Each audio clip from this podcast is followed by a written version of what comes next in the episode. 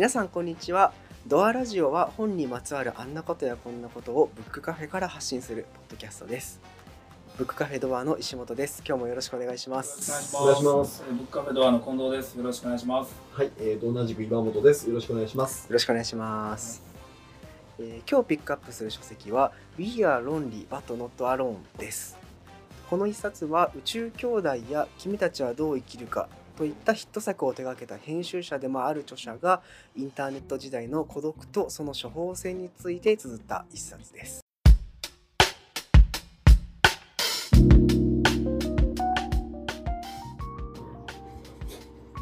はいこれ岩本さんが選んでくれたのね。激推しの一冊ですねそうですね。付箋の数すごいもんね。半端ないでしょ、この本の。付付箋箋の数。で放棄になりそうなんですよ赤線の数も半端なかったですねいやー、もう半端ないですね。まとめ読みましたよ。はいまとめてみました。どうですか？これ何がいいの？えっとね、もともと何がいいのってパッと言えないんですけど、ななんで読んだかと、うん今日ピックアップした理由なんですけど、うん。もともとはね、その、冊子でうん。手掛けている、まあ、ブランドのね、うん。手伝いをやりたいうんと。なので、コミュニティをですね、ファンコミュニティを作らなかった。うん。ということです。まあそこから始まって、それを読んでて、まあそれもすごく勉強になった。けど片方ね、あの近藤さんのね言ってるその冊子、うん。これからのその群れ、うん。一組織のやり方の群れってものすごく僕はいいと思ってて、で群れを作るときにもかなり重要な要素が入ってると思っていて、そうね。でそうするとね、あのちょっとこう、ななんですかね、こファンコミュニティの角度で読んでも気づきがあるし、うん。これからのその冊子の群れのうん。方、まあ、もっと言うと、サシの群れのあり方は、えっと、すごいチャンスがあると思ってて、えー他のね、会社にも横展開できると思って俺もそれ狙ってそう思ってうん、ます。だから群れをね、開発したいんですよね。うん。まあ、それを今日、近藤さんとこのラジオを通じてですね、どういうことしたいか。そう、内輪の会議をしたいああそれもう発信しちゃって大丈夫なんですか？別に発信してもいいけど、あの、そうなんですどこまで話していい全部話して。もう全部いいんじゃないですか。別にいいけど。うん。そうそうそうですね。まあ、えっとどこから話したのそれ。まあ、それで言うと、どうやろうな。あのー真面目な話、中心になるよ、今日も。今日はね、いいですね今はもいいですね今日はね、いや、でも僕この本のまずあの冒頭にね、えっと、孤独は周りに人がいるかどうかではないと。うん心のつながりの問題なんだ。う、それは分かる気がする。うんね分かる気がする。孤独とか一緒に感じる孤独感じますよ。どういう時に感じあのー飲み会の帰り道とかですかるね。えー、なんで？なんかこうふとした瞬間にあ我に返りあひ孤独やなってさ寂しくなる瞬間ないですどういうか感情なの寂しい。あさっきまでみんなでいたのに、とか。今一人やって。あそういうことかそうですね。とか結こう感じます僕は。これけど、コンさんはどうですか？どういう時に孤独を感じますか？まあ、そもそも経営者でものすごい孤独なんですよ。うん。だからそれもあるから、どうなんやろうと思って。まあベースやっぱり孤独感はあるかな、うん。でもまあここあの何年かねうん。あのいろんなこう弱音を吐いたりとかいうこと。がまあできることもできあるし徐々にこうなんていうの落ちるとこまでは落ちないなっていうのはある、うん。あってで最近まあそれはだからそういうことが言える環境があるとかっていうのも知らないんだけど、うん。あのでここ最近、まあ、孤独感はまあまあ出てきているけどうん。ベースはやっぱり孤独って何なんやろうね孤独、うん、寂しいっていうのと孤独っていうのは近いのかな。近いのか同じなのかこれはこ答えでもないし僕が思ってることで言うとそのここの場にとかこの、まあ、会社とかに自分はいていいんだって思えなくなってすごく孤独だったりとか。うん。なまあね。そうその居場所ですよね。居場所の問題がまあイコールじゃないですよ。ニアリーイコールの話だと思ってるんですよね難しい深い話になっちゃういやこれ深い話。いいんですかね？いいんですよ。い。やでこれねあのちょっと深い真面目な話。すると、うん。孤独ということについてすごく僕は敏感に反応したの2つあって、うん1つは、えっと、独立をする前後ぐらいにコーチングの勉強した方がいいです。結構投資して、うんでそれはもうまともにコーチ A っていうところうん。に、うん。えー、とスクールというかあのオンラインスクールで通うと、うん。でもう一つはかなりオリジナルで、うん。まあ、コーチングの僕の師匠がいるんですけど。うん彼女の研修の時に結構これもう78時間ぐらいのそれこそあのもう SM のようにいじめられるようなね問いかけでいじめられるような研修があるんですよ。でその時に人生で失ったら一番辛いものは何うんっていう時に僕めっちゃ考えて結局仲間になったんです。うんまあ、家族含む人も仲間。いや要は孤独が怖いということなんです。うんで実際本当にそうだと思っていて。人がやっぱり自殺する時って何かってやっぱ借金を抱えてとか。そういうんじゃなくてやっぱり孤独なんですよね。もう孤独になってもうダメだ。いても仕方がない。まあそういう意味ではさ勝見さゆりさんとかさめっちゃ明るいやん。ここにはやっぱりまあそれはあれはまあ役者やからっていうのもあるかもしれないけどうん。ここはやっぱり勝見さんとさゆりさんのそのなんつうのかなメンバーシップというかああると思いますよ。あるんだろうね。うん。きっとねそのつながりを感じられているとそういう結果にいかないような気がするんですよね。まあ真面目な話ですけどというようなことが一つだからごめんなさい、もう一つあの割とビジネス寄りなんですけどやっぱりコロナが起こって、えっと、いわゆすかつながりがこう薄くなったというか、うん。物理的な身体的なつながりが薄くなっているので、非常にあのヒットする内容だなと思ってます。うん。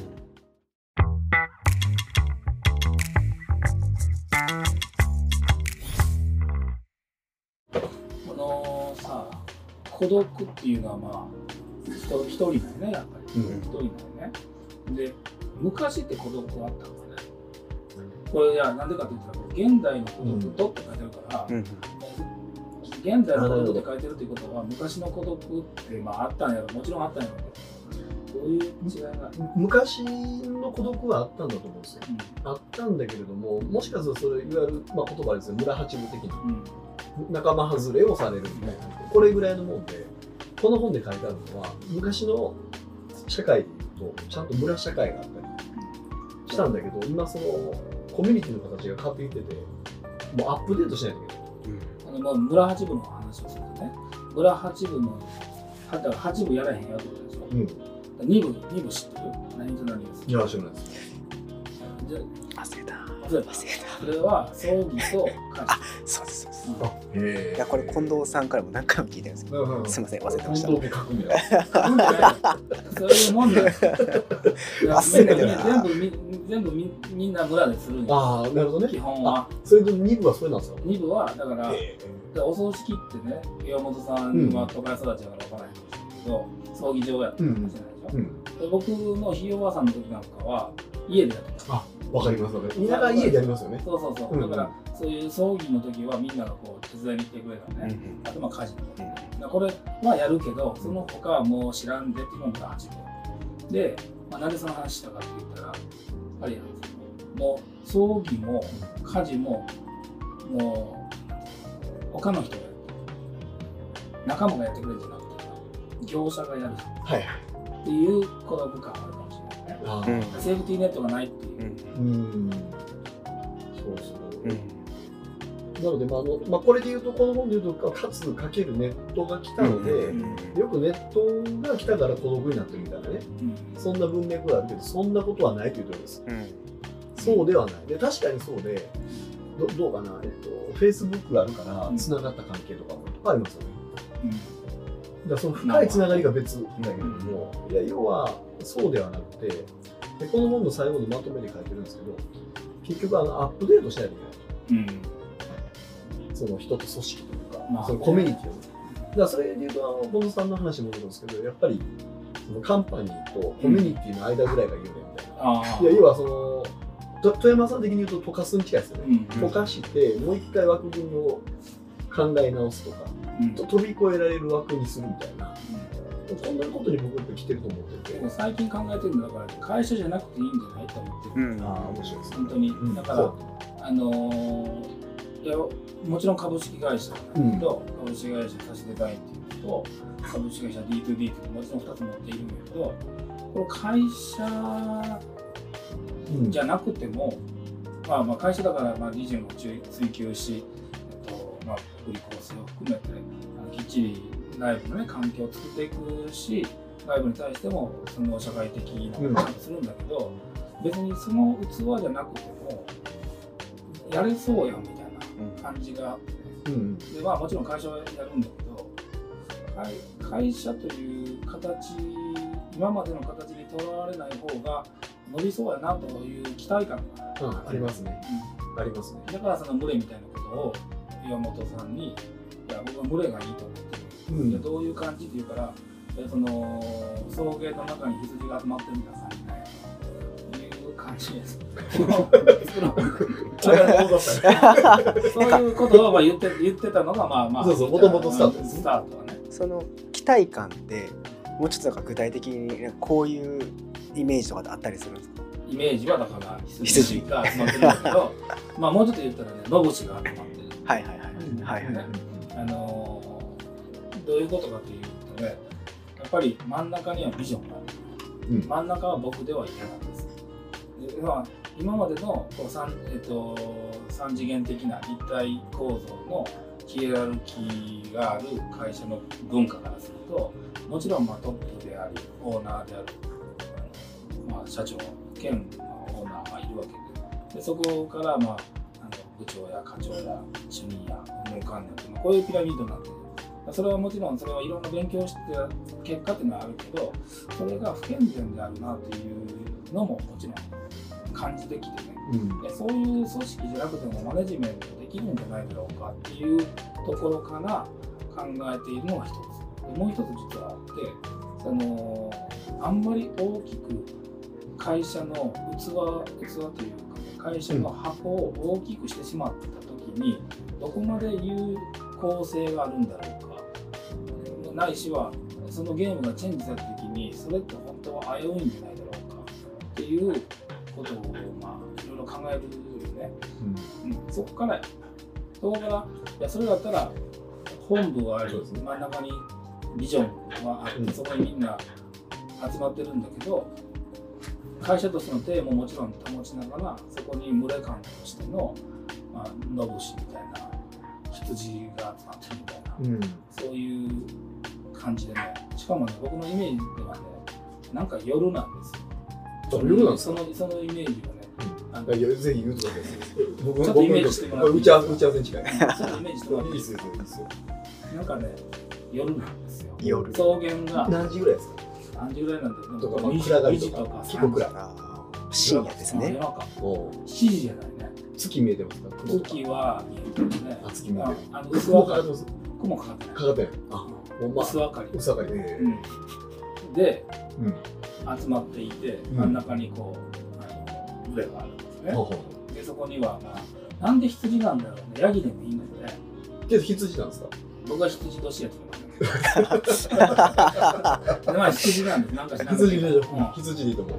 羊ちょっと話あれだけど羊がだからその夜の2時ぐらいにうん。草原に集まってんねん、集まってるんですか？うん。結構広い。広い。広い草もうめちゃくちゃ広い。すごい。広いめちゃくちゃ広これ日本ですか？いどうですか？本当もつかない感じ。わかんない。イメージは。ねまあそうなんで夜なんだろう、うん。まああの簡単に考えたら夜明けを待ってるっていうのもあるかもしれないけどであー。も真ん中に火がついてるから、うんうん。あそうかそうかそうか。うん、あだからなんか夜夜だああ確かに。昼間にねうん。昼間に焚き火してもうまいね。そうー確かに。そういう感じ。うん。まあ、こうこれをだけ話していると、何のことやねんって感じになるかもしれないけど、まあ、僕の中ではまあ、こういう組織作ろうねっていうのは、うん今一応あの話した上でね、そうですね。だからあの、もうちょっとちゃんと言ったら、もちろん正社員として入ってくれる人もいるし、うんうん。あの副業的に入ってくれる人もいるし、えっと、その人の人生の半分僕たちと一緒にこの時期頑張ろうねっていううんこともあるだろうし、やっぱりね、この間のこの間のあのラジオ聞いててねやっぱりデイリー必要だよねっていう話自分で知ってて、なんていうこと言うんやろうと思ってたんですよ。で今度いいこと言うぜ。そういうたまに言う矢沢的なねうん。あれで言う。だからそのやっぱデイリー必要やね。うん。大事ですからめっちゃ大事。デイリー必要やなと思って。うんうん。硬直された感じじゃないそそそれがなんかね夜中の羊の群れなんです。よああ。うん。であのなんでなんでなのこれ。まあ、けど草原にあるから枠はないんですよね。そんなにね。これまでこう。ところどころにねね。あのちょっとしたちょっとしたあの柵みたいなのほ囲って超えれる超えれるぐらい。超えれるとかじゃない。囲ってないね。囲ってない。あ囲ってない。ああるんすね。ちょっとだけちょっとだけあるのよ。うブツブツにこうあるんですね。そうそうそうそう。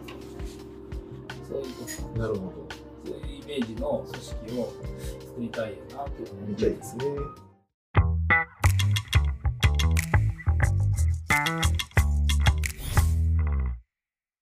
これコミュニティのねルールの中でこういくつかこう出てきてるね。結構大事なあそれは。これはあのファンコミュニティもでサシの群れも同じだなと思ったんですけど結局ねやっぱり安全安心を確保せよ。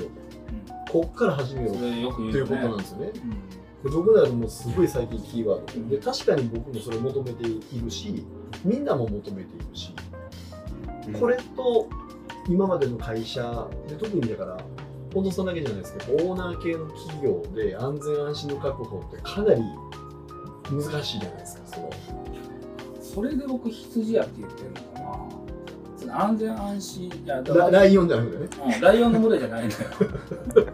あ本当はどっちかというとライオンっぽいじゃないですかそう？ライオンのようなオーラをまとった羊でしょ？違う違う。ややこしない。なんか羊の目をかぶった狼みたいなそういうのがそういうことじゃないよ。どっちなんだよ？えそのライオンっぽい？いやライオンえどうですか？いやわかりますよ。あのあれでしょ。どっちですか？群れ群れでこう奥の方でこうやって見てるライオンでしょ お前らやってんのか。言うてないだろがいてくだるか言う羊いっぱいおるし。僕も羊やね羊のねその角の結構立派な大将みたいな感じ。あの、くる。くる巻いてる。あそうはいそうそうそうい。や、僕の中では一般の羊ない。一般の羊羊ない。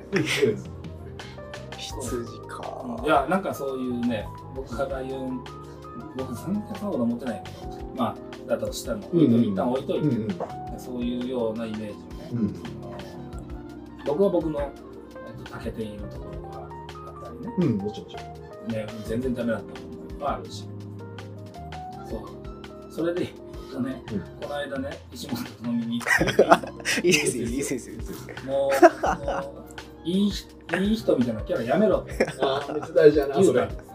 めっちゃ大事酔っ払う前に言うとったるわと。ああそれ大事ですね愛情愛情を持って、愛情を持って言ったらね。いやそれけど近藤さんの良さですよ愛情死にましたね愛情を持ってね。うんこれは、あのーいや、いいやつだ。いいやつだ。基本いいやつだけど、僕が推測するにね、あのーこういいとこ悪いとこいっぱいあって、悪いやつなんだ、ほんまは。だけど、おしなべて偏差値50度ぐらいになってしまう。なるそれはあかんと。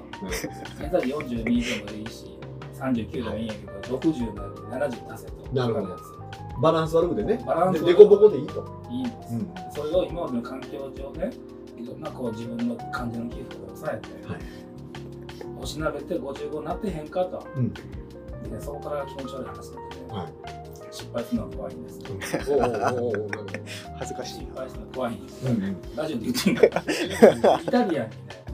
イタイタリアンに行きたいですからね、うん。僕と、ね、40のおっさんと、ね、29の、ね、青年がね、行って2人でイタリアン食べてるんですよ、はいはい。僕はもうなんかね、女子会とかね、そうですね。ところで、そうでしたね。で、失敗するのは怖いんですよ。うん。栄養失敗しても、うん。人間にはこう機能的な意義とね、うん。存在的な意義があると。で機能で失敗してもええと、存在認めてると。僕は石本を愛してるんやとうん。いう話をしてて、これ、はたから見たらね、完全なるそういう感じ。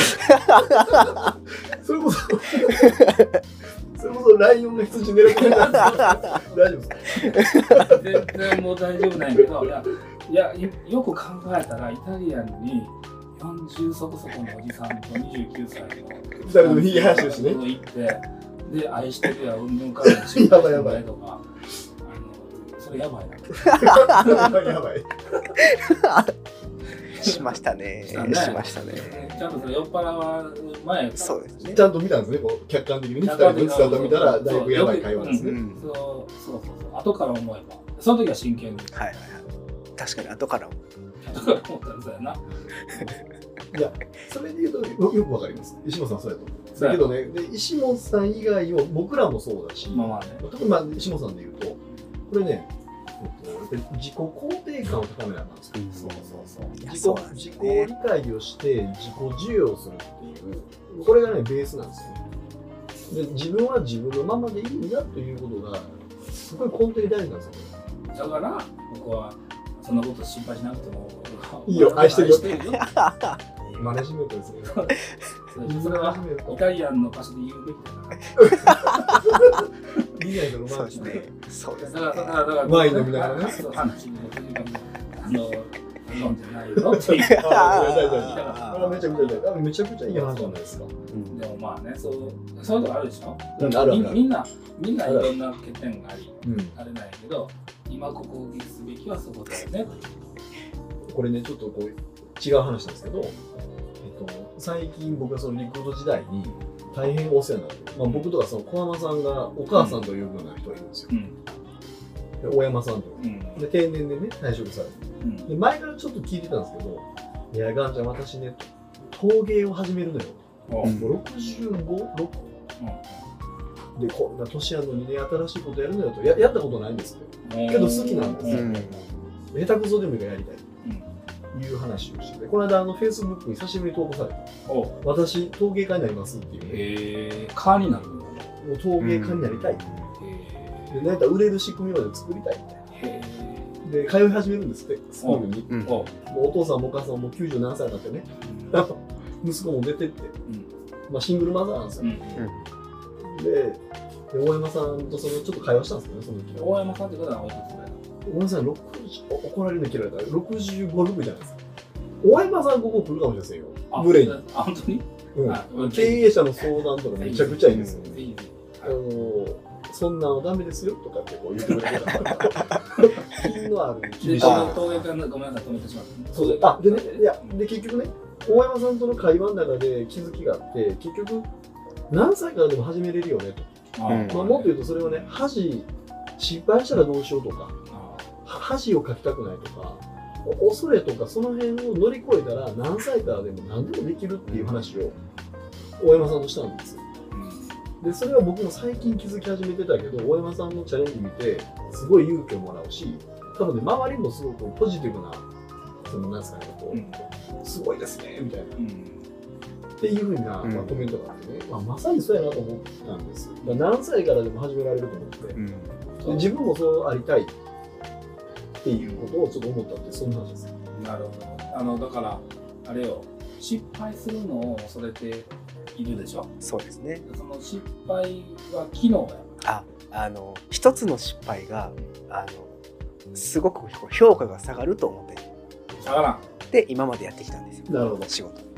だけどそれでねこれいいいいですねデザイン技術でいい会社ですよ。社長はだっていいって言ってるよ、いいね、いいです。だから、その時も話したのはね、うん。まあこれアドラーかもしれないけど、そのいくらダメな社員でいくら失敗続きでもお母さんはあなたのこと好きでしょと例えばね、まあ、そうじゃないそうじゃない悲しい事件もいっぱいあるけど、うん。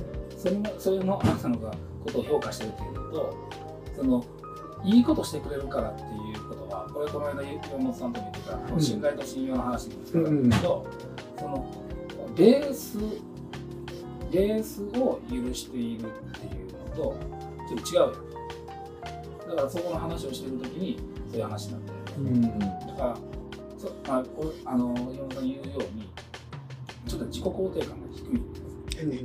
自分の中でね。これはでも何かというズバリ言おうか。はい。な何をそうさせてるか、うんこれやっぱりねあの悲しい話のように聞こえるかもしれないけどやっぱり今まで愛情を受けてこなかったと思ってるかもしれない、うん。そうんあの生まれてこの方ね。なうん。でもそうじゃない。のそうじゃなくてやっぱりあのちゃんとこうそこに向かい合うのが怖かった。自分が、ああ僕兄貴がねめっちゃできるやつなんですよ。それがあるかもしれないです。ねそれはそれと比較してこ親からのね。そうですね。多分親はそんなこと思ってないと思うんですけど客観的にこうじ自分勝手に兄が、そうだからそれそれを聞くのが怖かった。のうん、かもしれないです。ねお兄さんは出来がいい僕失敗してしまったけどまさに嫌われる勇気やな。そうそうそうそう。ねまさにね、まさにあの青年数。うん、だから大丈夫？って聞くのが、うんいやお母さんはその時お父さんもいいけどいやそんなことないよってあの風邪のことが大事に思ってるよって絶対言うんやけど、うんそのことを聞く勇気がこう当時になってるうん。ということを思ってねあ思っているんですあ、なるほど。その通りですね。愛情をどれだけ注がれたと認知してるかみたいなことですよね。注がれて注がれてるんやけど。うん本当にそうようん。そうだ誰やねん。本当はそうやって言ってるんだよいや本当にそう思うだから認知のもねそのねやっぱこんな家庭があっていろんなねその複雑な環境もあるけどもそのそこに対してやっぱり勇気勇気というかあの持って嫌われてもらうというぐらいこう自己肯定感を保つにはそうやろうななるほどね。インターネットがあるからって話戻るけどうん。インターネットがあるからどうかどうかっていう問題だけど、だからもう全然違いますよね。むむしろあの弱いものが強いものと戦えるツールだから。あの僕らというかね、差しデザインだったり、うん。差しデザインの先うん。のクライアントはあのネットがあるから戦えるわけうん、あそうそうそうこれぞ武器なの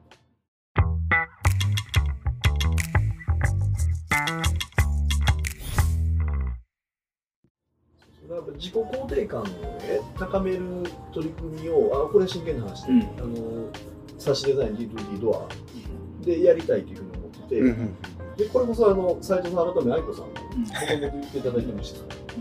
あの自己肯定感を高めるあの褒める。うん。うん褒める人のちゃんとあなたのいいとこはこういうとこだよね。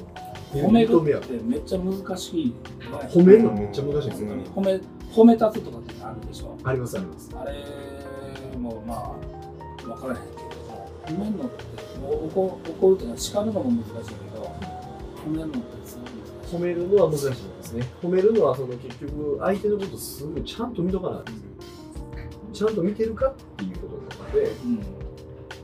そう。褒めるでこれね割とちゃんと強制的にっていうかね楽しみながらゲームセブンしながらちゃんと褒めるっていうことはこれあの真剣にやりたいと思う。んです近いしそれってなんかふわふわせふわふわしますよ。ふわふわする。でしょふわふわするでしょこれこれはですよ近藤さんが大変なのふわふわふわふわふわふわしてなんかあのー大丈夫かな大丈夫です気持ちがいいです心地がいい例えばどんな感じなのでどうやってその受けてる方いやいやどんな感じで褒めるのいやめっちゃ簡単に言うと一人ずつじゃあ近藤さんのいいところを書いて発表してください。あそういうようなとか。ああ普段の声掛けとかそういうことねはいそうです。であの普段の声が普段の声がけも大事です。それはやっぱけど言うてもここがいいよねもあるしありがとうもあるしそういうコミュニケーションなんですでそうじゃなくて割とその人の強みとかいいところを褒める。難しいよね。でもまあありがとうはちゃんと言おうと思って や多分けど、あの褒める方がやっぱりいいですよ。まあそうだね。ーション上がる。いやもう分かっているしやろうと思っているけどね、難しいよな、うん。うんやっぱ照れます？褒めるの。えっとね適切な言葉で褒めようと思ってしまう。そういう難しく考えてしまっているところがもうすでにダメだようん素直に？ね素直に言うた方がいい。今日めっちゃいいやんとかって言いたい気持ちもある。あいいじゃないですか。けどでもそのことを言ったことによってこの後どうなるんだろうとかなるほそういうふうにいや今はその方が思ってない。どうん。けど過去はやっぱりその思ってたしないしは例えばその言い方うん。が例えばなんとかハラスメントが多い中で、はい。い、いんだろうかうん。そういうようにこういろいろ考えてしまってた部分もある。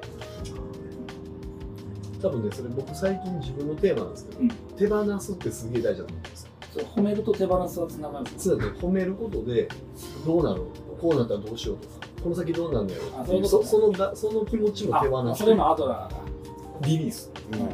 うん、もうどうなってもそれは向こうの問題だっていうね。そうですそう。ですそこを手放せるかどうか。とは自分のこれ自分もよくあるんですけど自分さえ良ければみたいに利己的に考えてしまうような時にそれをやっぱちゃんとすぐ手放せるかとか。がめたってねうん。仕方がない。んですけど世の中で循環をしていく。っていう手放すもあれよね。全然話違うけど20年前と社会本当に変わった。劇的にやったんですね。もうほんまにもうそのガメるというのは言い方も悪いけど、もう俺が俺がの時代もんね。今トレンディードラマの時とか。いやー本当に。これね僕今車の中で今音楽聴く中でねなんか久しぶりにどうしてもなんか浜田省吾が来たくなって浜田省吾好きだったんですよ高校の時とかうん。で久しぶりに聴いててあの J ボーイといううん。もう昭和のサラリーマンの王道のようなか歌なんですけど、もうん。はい。う笑いますよ。どういう歌詞いやもうね多分大手企業に勤めてるサラリーマンなんですよね。うんうん。まずかっこいいでその時点で出出世レースしてるわけそう当時かっこいいね。そう当時かっこいい。でも歌詞の中でねあのベル仕事の終わりのベルが鳴った後にうん。心と体を取り戻すらしいんですよ。その 嫌嫌な仕事してるんですねまず。そううん。あの違う自分を作ってなんとかやってる。で歌詞の中にはその出世レース云々があってうん。ライバルだったらあの友人が自殺をしてるわけですよ要は。なるほまあ、そういうシどチュエーション。歌の中にそんなに深い深い。そうなんがあるんだ。ですでそういう中でお自分は、まあ、俺はめちゃくちゃ山積みの仕事をうん。やりながら耐え忍んでると。あで意味もなく叫びたいみたいな。こういうこう歌詞が入ってるわけですよ。うん。もうねああそういう時代やったなと思って。いやでも確かにその社会の不条理と戦うみたいな、うん。そういうまあ部分はもちろんあるんやあったと思うし、でもその前で言ったらそのねえっと植木全然わかん。ない全然わかん。ないもあるかもしれないけど、社会がすごくあもう劇的にそうそうでこの本の中でそれで言うとねえっともそう持っているものとかまとっているものがアイデンティティになる時代は終わりましたと、はっきり書いてて何を手に入れてる何を持ってるかじゃなくて、何をしている何をやっている人なのかとか、うん。なぜそれをやっているのかこれがアイデンティティだとそれ大事っていうことがね書いてあってああもうまさにそうだなと。大事そういう仕事ですよね我々はそうですね。うん。小野さんも特にね、うん。ずっとあのアイデンティティデザインとうん。いやまあそこまで考えてはなかったんだけどでもまあなぜっていうのはもちろん大事だしその意味の時代になってしまっているからね、ああもうまさにうん、意味の時代でしょ、うん。そのそそのことも書いてあるけど書いてます書いてうん。ます、そうそれでも一番最初に言い出したのがニーチだよね。ニーチですね。それはだか150年前のかな、ら繰り返してるじゃないですか。あ結局。そう結局繰り返してるんだと思うんですよ。そう。それ以外ね。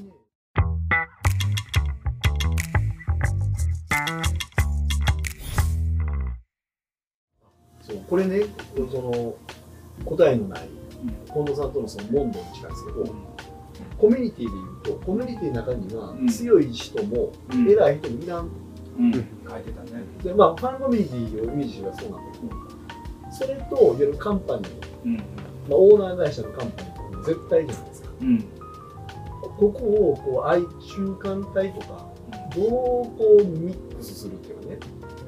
これはすごくあの難しいし面白いなと思ってるんです、僕はその質問で言うとうん。強い人も偉い人もいらんと今のこの会社にうん対して、それは別にもともと持っているし。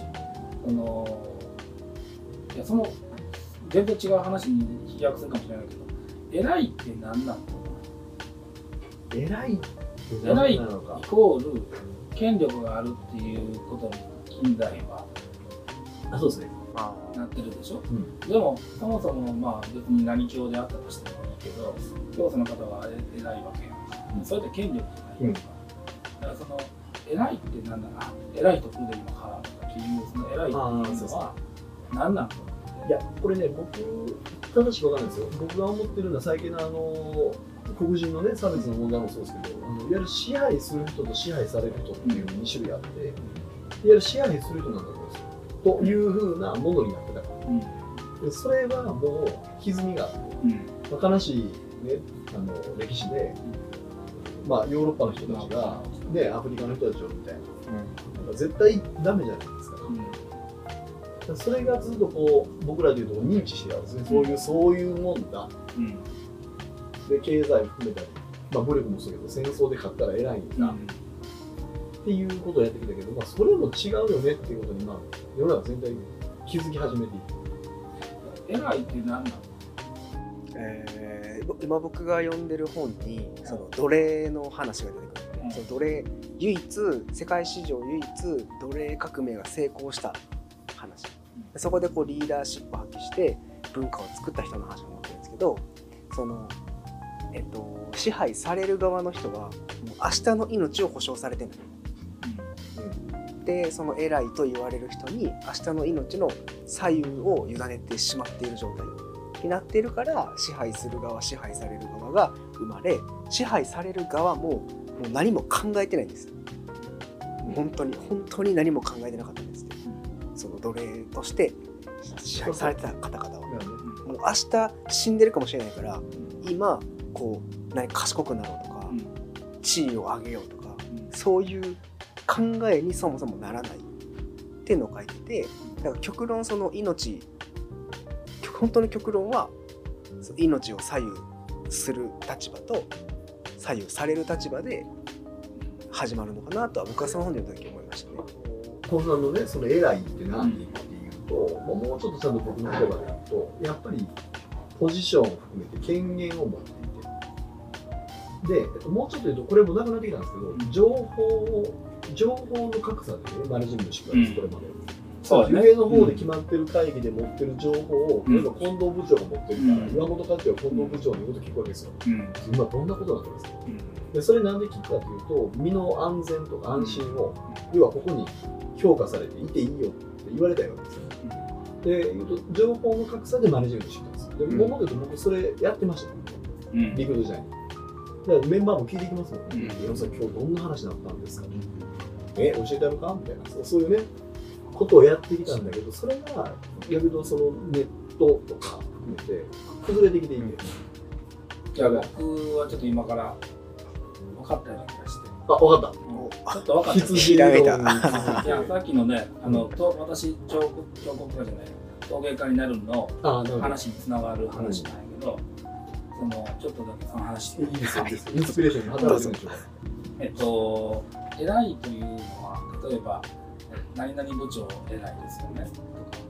とかがまだはたまたねあのこういう環境で例えば、ね、苦学生でお金もないのに一生懸命勉強して彼偉いよねっていうのもあるじゃない。これ両方偉いっていうでこれはその後者で言ったね苦学生勉強一生懸命自分のやりたいことを勉強してますよ。これ偉いよね。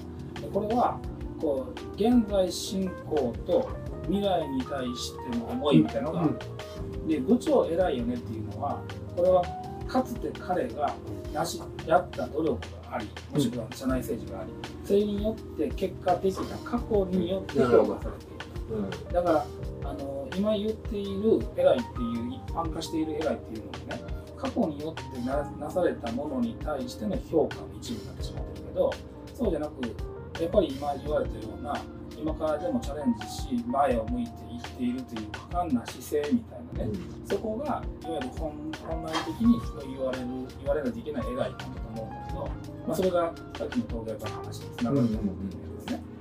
だからそういう意味では僕は偉いの強いのいらんっていうのは強いっていうのは別にそれは性質として強いのはいいけど過去の産物として強くなってしまったとか、もしくは過去の産物としての結果権力を用いそのことを振りかざす強い偉いとかっていうのは別にいらないなと思って。ああそうですね。いやだからそこのなんていうのベクトルの違いというかね、まあ、そこなんじゃないかなとうん思う,、んですよ。だからあのー、何が言いたかった偉い僕もあそうそう。今インスピレーション来たんですよ近藤がインスピレーション来たぜって言ってる。だから僕あのね診断いただいてるようにね、はい意味なく選ぶってる人めちゃくちゃ嫌いなんですよ。ああタイプ8の9ですかそうそう。その人を潰しにかかるんですよ。例えば会議とかで。会議とかで何の意見もしてなくてでも一応権力的に偉いとなっているような人がい。たとしたら、そこに潰しにかかる。うんそういうタイプの人に。それは仕方がない。精神性 からそういうの嫌いなんですよでもそのことしとったら潰されんでと思うかもしれない。リリスナーの方はね、うん。別にそれはそれでもう一回やるからと思ってるんで。すよ、うん。だけどそれはねあのもう近藤さんも石本さんもそうだけどもうご自身のその功はあるがままなんですよ全然よくて。それはもうそうじゃないですか、まあまあ。うん、やってしまうでしょどうせ。どうせやってしまう。やめといてくださいって言ってもいや俺はっつってやるでしょ。や。それも仕方がない不思議ですよね。あの怒りの金銭ってどこにあるかうん。人によって違うから、ふざけるのとそれなら大丈夫。大丈夫です。あのいや山本さんそういう書いてるけどどうどうする？ああその会議の時はねどうかな。いや行く時は行きますよ。うん。行く時は行きますよ。だから行ってしまって僕だから子会社出向しましたから。ね 隙間流しみたいな。行きましたっけそのゴルフ人の話。あうん。えそうそう。ー。当時ねゴルフ好きのね僕の上長がいまして西上にある。でそれとやたらと自分のゴルフ行く人に評価甘めにするから。うん。どういうことですかと、ね、ゴルフでナイスショットって言ったら評価上がるんですかと。これ2回言っちゃったんですよ。あ一回聞き逃した。はい2回言っちゃっうん。たでヒュッと飛ばしてヒュッ いや僕も言うと思う。とうん。絶対にもうあれはもうしゃあないですよナイスショットって言ったら評価上がるんですかは言ったらあかんとまああかんでしょうね。ほんまに腹立ったんだ思う。あれ抑えきれないうん、うん、それは言ったらあかんと思う。うん。けどでも違う言い方で言う、うん僕ねそこまで賢くないが言うから素直に。山本さんのいいとこが素直なのかなそれ僕素直です。素直に思ったこと言うそういう。あれなうん。そうね。そうだから僕はそういうあちょっと話を戻すと、うん。だからその会社にとかカンパニーあのカンパニーとかそのコミュニティの中に偉い人とか強い人これは、うん。あの努力している未来志向の偉い人もちろんいるうんうん。とかあのこれに強いとかあのそういう性質としての強さっていうのはいるけども、別に僕自身は僕が会社の中で偉いとも思っていないいや本当にねあの思っていないし偉い人とかいらないうん素晴らしいですねいや。経営者として。いやなんか気すごい持ち悪い感じの気持ち悪い感じ本当にでこれ自己肯定感上がるな。る本当に思ってるんです。あけどいやすごい心から思ってるからいいですととてもいいですだからあのー真ん中にいずにビジョンが真ん中に。うん。あやっぱあれですよねけどその群れのねすごく大事なことの本質の一部は、まあ、素直であっていい群れ。だから石本さんがそういうふうに思わんでもええみたいな。うん、うん、そうね。その人の個性とか特徴ってあるじゃないですか。それはやっぱちゃんと生かしていて。で弱みもあるから弱みも言える。甘えるんじゃあかんけど言える。で助け合える。っていうのはす素直で。であなたはあなたのままでいいんだよっていうのも僕の中で結構今テーマなんですけど、それはまあ昔から言うけど本当にそこは難しいよね。難しいまあでもそういう無理にならなあかんねんね。そう。でこのテーマはねやっぱりそのサシの群れの中ではすごく大事だと。うん。ほん。まにこれ会社の話なんかっていう感じ まあ一応会社という体になっているけど別に会社じゃなくてもいいから、まあ、でもそんなことをね、あのースタッフの方のご家族が聞いたら大丈夫なんかと思うかもしれないけど、いやむしろいいんじゃないですか、全然大丈夫なんですようん。会社自身はうん。会社というかその財務的にも別に問題ないけど、だけどチャレンジ本当にしていいよって失敗してもね次行け言うてくれる会社すごくいいですよ、うん。けど一番あかんのはそう言うといてダメだった時にお前なんでやってこれ一番あかんパターンなんでね、げ言動一致するというか。言動一致するっていうことは素直で素直な気持ちで言っていないと言動一致しないんですよね、まあまあ釘刺されてるってことこれよくあるパターンよか。ったクライアントとねミーティングね。あそれ誰に言うてるんや。近藤さんに言うてますよってや釘刺されてるね。釘刺されてる。ひっくり返したことないでしょ。いや、大丈夫、大丈夫。そんなん言うね。あの、これはあの、リスナーのね、うん。まあまあ。サシ、ファミリーうん。のリスナーの方に僕が言うてる。まあファミリー、ファミリーとい。うか、まあでもこれ、このなんか本にも書いてたけど、10人から100人に対して面白いっていうのがいいって書いてうん。た。書いてましたね。あの深めるうん。今でね言うたらあの温度メディアみたいなやつ。まあね。だ、からラジオだからそうですよ。だからちょうどそのぐらい確かに。今30後半ぐらいですかね。ああいいですね。ちょうどその30ちょうど毎週聞きたいと言われるぐらいのものでいいんですよ。ちょうどいいまあまあ、そういうラジオをもうちょっと続けていき 頑張っていきましょう。そうそうですね。はい。そうですね。はい。はい今日もありがとうございました。あ、ありがとうございました。